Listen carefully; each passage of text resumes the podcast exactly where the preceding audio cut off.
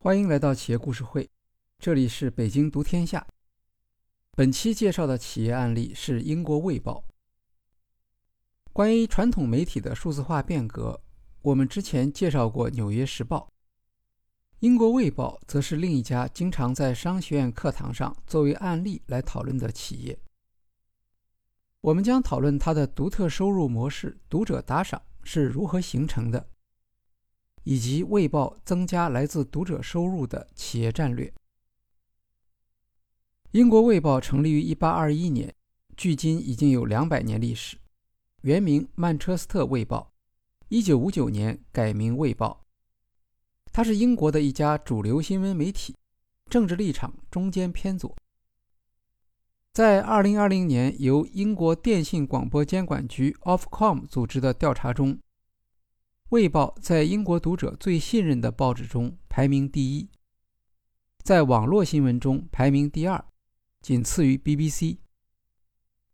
二零二零年，《卫报》印刷版发行量大约十二万份。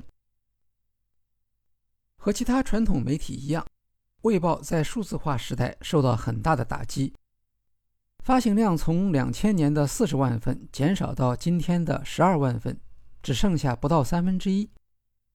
广告收入的下降幅度更大。为了扩大市场，《卫报》试图利用数字化打破新闻报道国家界限的机会。2007年，《卫报》成立了北美分部，进入广告价值更高的美国市场。《卫报》没有收购本地报纸，而是直接使用自己的核心品牌，成为《卫报》美国版。可以想象，新闻媒体国际化的难度很大。光是和本地媒体竞争就已经很困难了，何况美国新闻媒体广告市场本身也在快速萎缩。我们在《纽约时报》案例中介绍过，它的印刷版广告收入在九年间下降了一半以上，而数字广告根本无法弥补印刷广告收入的减少。在一个下跌的市场上扩张业务，就要有长期亏损的思想准备。卫报事先也许想到会有一段困难时期，但很可能没有想到这一期间的长度。从1998年开始，卫报就陷入亏损，此后年复一年，情况始终未能扭转。BBC 曾经评论卫报说，在这间报社里。存在着一种其他企业里面不可能有的文化。巨额的持续的亏损是可以容忍的。那么，为什么卫报可以接受持续多年的亏损？报社股东为什么没有阻止卫报这样做，或者将它卖给竞争对手？这就涉及卫报的独特经营模式。从所有权来说，卫报隶属于一家名为斯科特信托基金的机构。斯科特信托成立于1936年，得名于前任的《卫报》老板。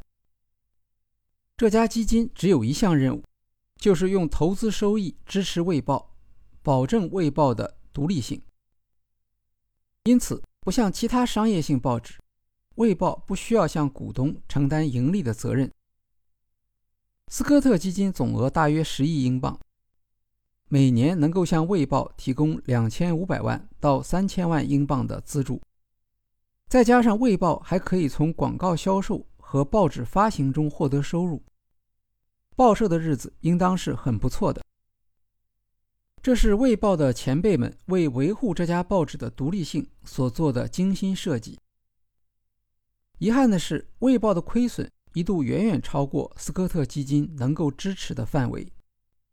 例如，2006年，《卫报》亏损高达五千万英镑，斯科特基金只能弥补其中的一半。这样的经营是不可持续的。更糟糕的是，《卫报》原本指望通过增加阅读量来获得数字化广告收入的目标，同样很难实现。国际新闻媒体曾经成立过一家数字广告联盟，以对抗 Google 和 Facebook。成员包括 CNN、金融时报和路透等。卫报是这一联盟的领导者之一。由于联盟进展缓慢，这些新闻媒体逐渐认识到，在线广告收入由 Facebook 和 Google 主导已经成为现实，他们不大可能有机会打破。在新的竞争环境下，新闻媒体的主流对策是转而寄希望于读者。过去，媒体的主要收入来自广告，现在广告商转向 Facebook 和 Google，但读者却没有完全跟随转向。很多读者认为，与互联网平台相比，他们更愿意信任传统媒体的报道。媒体的深入报道和独立立场成为继续吸引读者的价值主张，读者也准备好为此付费。《华尔街日报》、《纽约时报》、《华盛顿邮报》、《金融时报》、《经济学人》等相继采取了用户订阅付费的模式。订阅付费通常也称为收费墙模式，是今天媒体常见的收入来源。所谓收费墙，是指读者在媒体网站上想要阅读某篇文章，或达到免费阅读文章数量上限之后，会遇到一个弹出的收费提示，只有付费的订阅用户才能阅读全文。早先，当科学学术期刊从印刷版转为电子版时，出版商比如艾斯威尔就采用了订阅付费的方法。他们与大学和研究机构签约，制定按年订阅的销售方案，并且每隔一段时间就会上调订阅价格。今天，许多新闻媒体采用的订阅付费就参考了科学期刊的做法，只不过科学期刊的订户通常是机构。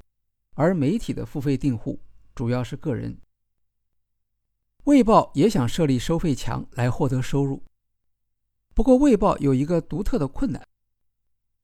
前面提到，《卫报》是由斯科特基金支持经营的，它的理念有两项：一是独立的新闻报道，二是让任何地方的任何人都可以看到《卫报》的新闻。《卫报》的态度是。就算读者能够接受收费墙，从报社的理念和使命出发，这样做也是不对的。二零零九年，《卫报》曾经发起一项勇敢的行动，成立开放平台。这是一家内容分享服务，允许任何伙伴使用它的在线内容，只要求对方带上网页广告。这一举措很好的反映了《卫报》的立场，他不会以任何理由阻止读者阅读新闻。二零一一年，《卫报》推出过一家三合一新闻平台，读者登录时，网站会请求获得地址信息，确认地址后将推送本地新闻，读者也可以上传本地的故事。三合一就是指《未报》新闻。本地新闻加读者自己的故事，平台是免费的，但上面有商业广告。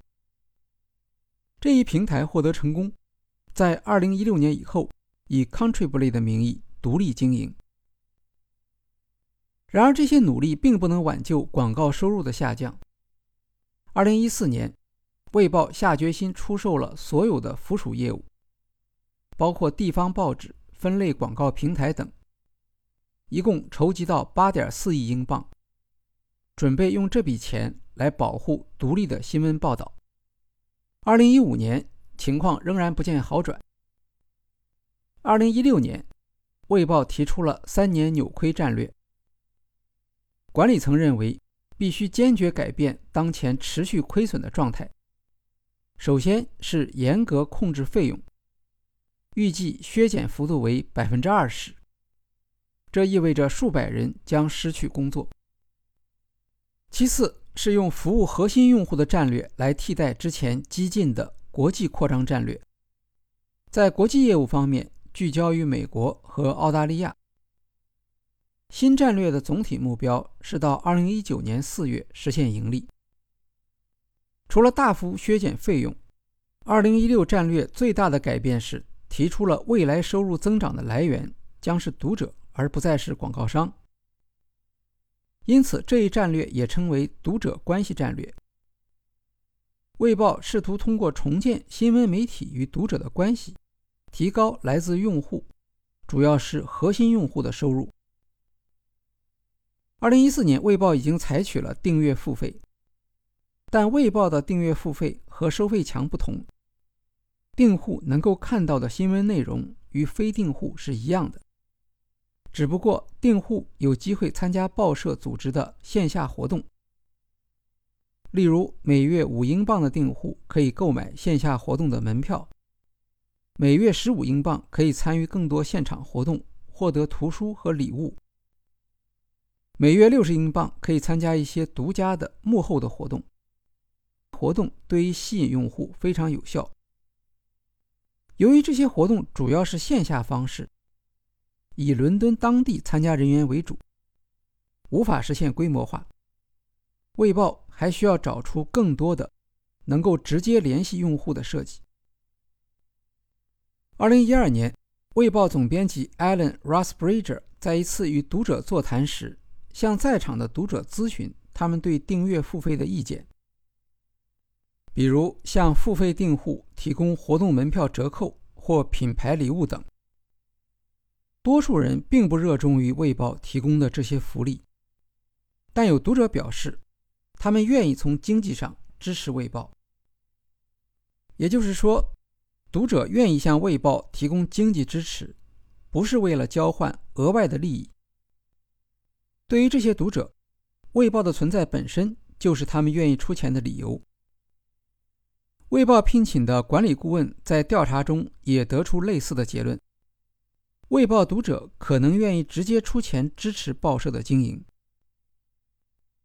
但这个想法到了董事会却遇到怀疑。董事们很难接受这样的模式，他们不理解读者与新闻记者之间的紧密联系。以及这种联系所代表的价值。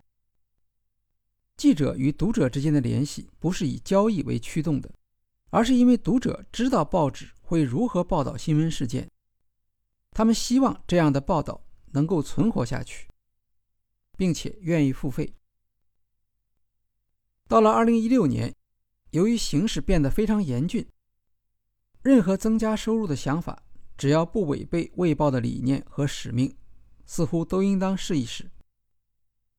二零一六年四月，《卫报》发布了著名的巴拿马文件腐败报道系列。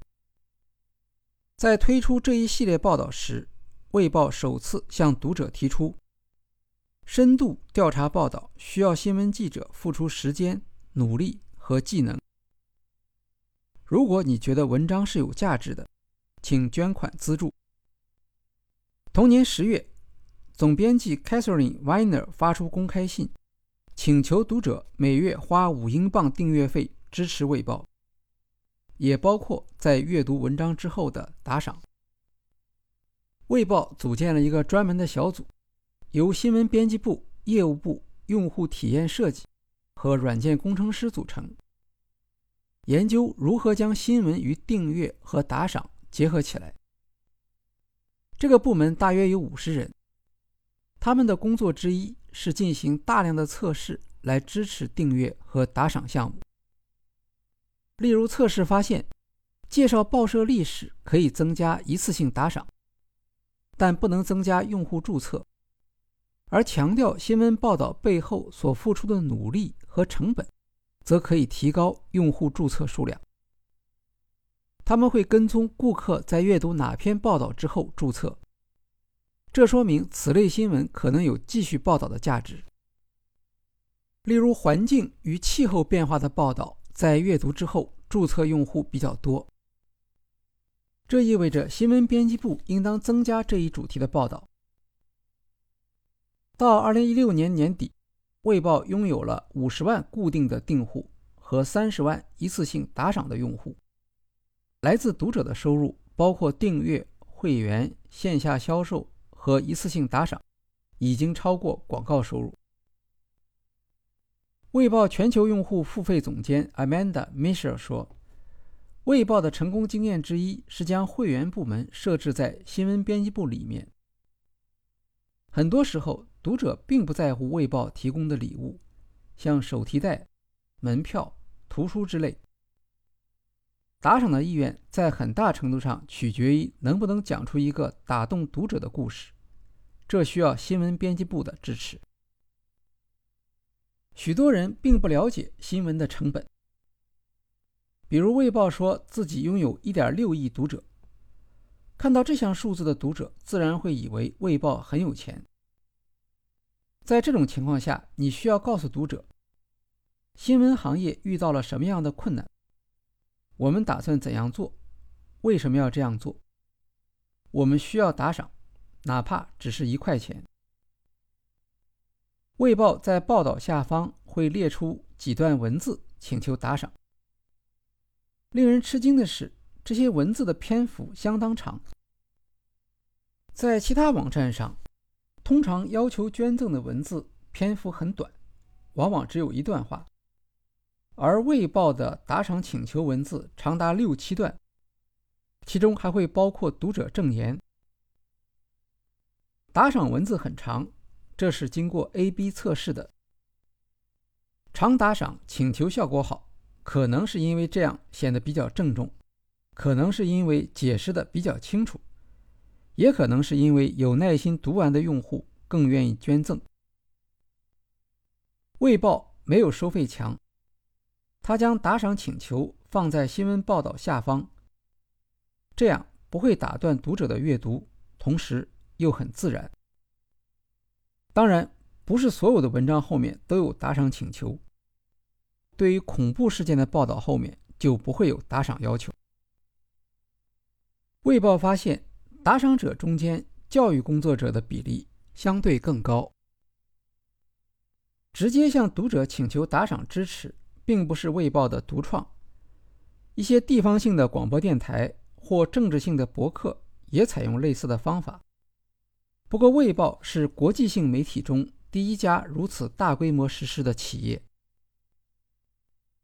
二零一六读者关系战略的一部分工作。包括向读者提供更多的幕后新闻，例如由记者和编辑介绍他们的采访和写作，让订户感受到更多的参与感。这代表《卫报》不再依靠广告商，而是重新聚焦于新闻报道和编辑的交流。用战略管理的术语来说，就是价值链的重建。过去报社的价值主张是用户数量。和它所吸引来的广告商，经营活动的重点是增加版面的数量和广告价目。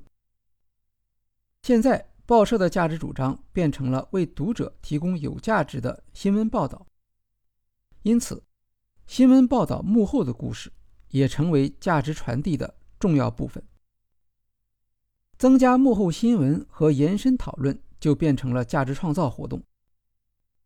这些素材不再是边角余料，而成为增值服务的内容。尽管看到的新闻是一样的，但会员可以享受一些额外的服务，包括每周发送的新闻邮件、幕后故事、专栏作者问答，以及一款基于读者问答的播客节目。播客特别受年轻人欢迎，读者提出问题。由资深记者或编辑作出回答，同时可以接入读者进行现场交流。付费用户的另一项特权是可以享受无广告新闻阅读。和付费订阅相比，打赏的不确定性更高。二零一八年，《卫报》任命李格莱丁宁担任会员部主编。格莱丁宁的工作是提高转化率。也就是激发用户增加打赏的机会，比如定制化有助于增加阅读主题的切身性，促进打赏。有一篇新闻谈到，特朗普将公共土地出租给石油公司用于勘探油气，这将对环境造成潜在影响。在这篇文章的底部，打赏要求就是定制化的。对于卫报记者。环境始终是报道的重点。我们特别重视有关气候、自然和污染的报道，而其他媒体常常忽略这些内容。在这一影响我们星球和人类的关键时刻，我们决心为读者提供关于环境威胁结果和方案的报道，完全基于科学事实，而不是政治偏见或商业利益。这样的文案对于引起读者注意、说服读者打赏是有效的。重视环境议题的读者很可能阅读不止一篇相关报道。反复提醒打赏，可以从情感上激励读者的付费行为。文案是业务部与编辑部门合作的结果。新闻编辑部更了解哪些文字可以打动读者。g l a d i n g 说：“基于文章内容定制的打赏请求是最有效的方法。通过跟踪读者的阅读记录，打赏请求还会告诉读者，这是你本月阅读的。”第几篇文章？是否愿意现在打赏，或是选择下个月再提醒你打赏？业务部门用 A/B 测试的方法不断调整文字，以获得最佳效果。变化是痛苦的。开始时，新闻编辑部不大愿意支持打赏请求。g l a d i n g 采用的方法是将打赏结果透明化。让新闻编辑部成员了解打赏的进展，哪些文章和主题，哪些说服文字能够获得最多的打赏。通过数字理解记者的工作如何直接创造组织收入。卫报将大量的时间花在测试上，例如对不同新闻板块采用不同的信息投放。格莱迪尼认为，所有的报纸。包括小型的地方性报纸都应当反复测试，不要事先假定。所有的主张都应当投入测试检验，只有读者才能告诉你效果。小型报社可能没有资源，但测试仍然是与读者互动、获得启发的工具。如果数据告诉你某篇文章效果不尽如人意，编辑部门完全可以进行修改。在美国，系列报道《这是你的土地》深入挖掘了美国公共土地的环境威胁，获得了十一点四万美元个人打赏收入。在推出这一系列报道之前，《卫报》面向全社会征求捐助，计划募集十万美元，结果一共募集到五十万美元。资金来自慈善基金、个人捐赠和公司捐赠。自然，这些给过钱的人和机构会在报道刊登出来之后关注，并且向周围的人推荐。卫报则不仅受益于资金，也受益于捐赠人的主动传播。打赏和捐赠成为扩大新闻报道影响、提升卫报品牌的商业活动。系列报道也是反复收获打赏的好方法。有些读者还会在报道陆续刊登出来之后，逐渐加码打赏。通过培养打赏习惯，报纸或新闻媒体的商业模式从交易转向情感。在美国版，《卫报》发起了系列报道《美国中毒》的打赏请求。系列报道将聚焦于美国食物、空气和水中化学物对公众健康的影响。希望能够募集到十五万美元用于报道资金。最终报道的数量取决于募集的金额。卫报美国分部 CEO Evelyn Webster 说：“美国读者占全球读者的百分之三十，但打赏金额占百分之五十。”卫报还发现，美国和北欧国家用户在打赏方面比较慷慨，而英国用户。则表现出反复打赏的行为。二零一七年，《卫报》专门在美国成立了一家非营利基金，面向美国的私人基金会和企业募集资金，用来支持新闻报道，特别是环境、民主价值观、女性权利、社会正义、全球发展等主题。二零一九年，基金会获得捐赠收入一百八十二万美元。这还不算直接支持英国总部的捐赠，像是福特基金会、洛克菲勒基金会和比尔盖茨基金会。打赏模式当然也有缺点，如果过度追求打赏，报道有可能变成讨好读者而失去独立性。首席客户官 Anna Besson 说：“卫报向非营利组织和政治募捐活动学习，包括维基百科。他们主要是了解向读者要求打赏的情境和时机，而主要的启发则是要特别关注读者当时正在阅读的内容。报纸的特点是并不服从‘顾客总是对’的原则。”新闻编辑部与顾客的立场可以是不一致的，但仍然可以做到将顾客放在第一位。像《纽约时报》就认为，对于新闻报纸，浏览量并不是决定因素，在其他地方看不到的内容才是最重要的。《卫报》发现，报社的立场和主张也可以成为吸引读者付费的主要因素。二零二零年二月。卫报宣布不再刊登化石燃料企业的广告，这样的决定并不是完全经得起推敲的。例如，有人批评卫报应当同时禁止燃油车的广告才算公平。但是，站在卫报的立场上看，禁止化石燃料企业广告与报社的价值主张具有高度的一致性。用户的打赏行为不只受某一篇报道影响。还会受到报社多方面表现出来的价值主张推动。卫报宣布不再刊登化石燃料企业广告，还意味着它在环境友好与价值观一致的广告商中间有机会赢得更多广告。这样的广告环境将受到关心气候问题的读者欢迎，增加打赏收入。情感性的。以服务为基础的用户沟通，为卫报带来了许多独特的价值主张灵感。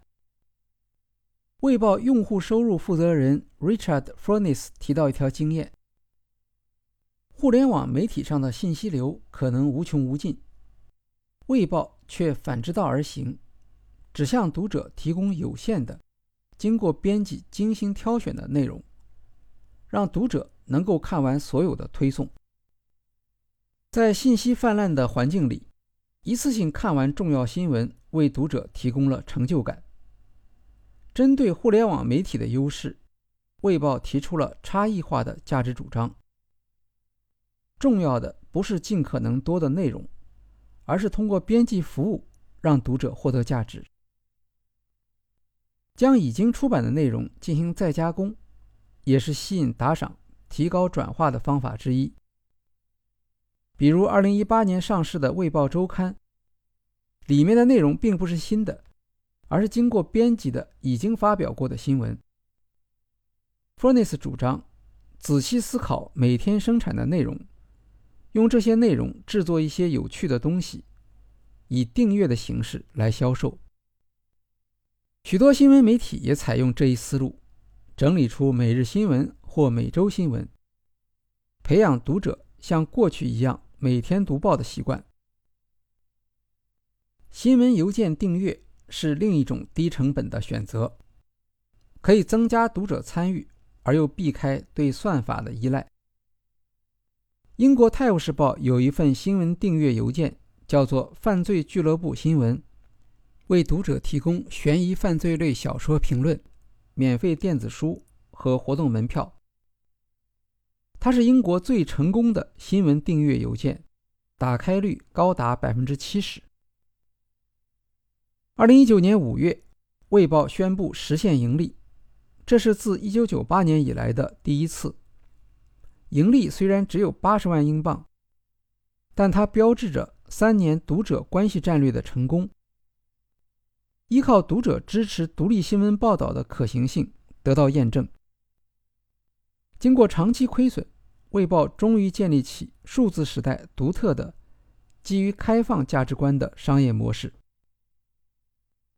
到二零二零年底，卫报已经拥有九十万月度订户，本年一次性打赏数量为五十三万次，来自用户的收入比例已经达到百分之五十八，在总收入中，有百分之五十五来自数字化产品。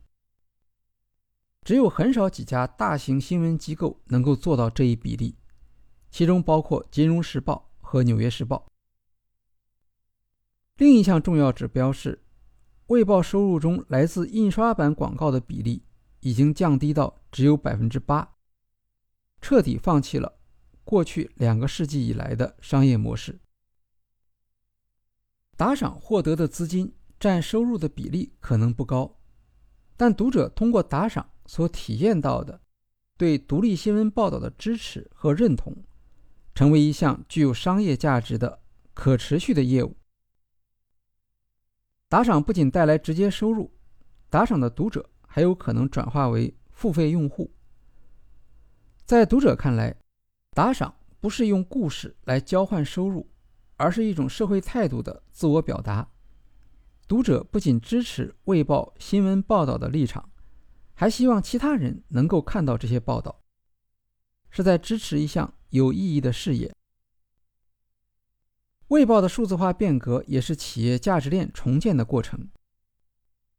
尽管它的做法与《纽约时报》采用收费墙不同，但新闻媒体与读者之间的关系由交易转向密切的情感和服务联系，减少对广告的依赖。这些行业市场环境和价值主张的改变则是一致的。这也可以解释为什么《卫报》要坚持在新闻报道下方提出打赏请求，而不是建立一家慈善基金，专门承担面向全社会募集资金的工作。尽管专业募集可能效率更高，并且减少对阅读者的打扰，因为在《卫报》的设计中。打扰本身就是价值创造的过程。围绕打赏做出的设计与服务，表明《卫报》重新定义了读者与新闻编辑的关系，成功的将打赏从一种负担转变为义务，转变为与价值观相联系的社区志愿活动。在确认了读者态度之后，《卫报》的下一个目标是2022年付费用户总数能够增加到。两百万人。好，今天的企业故事会就介绍到这里，谢谢大家。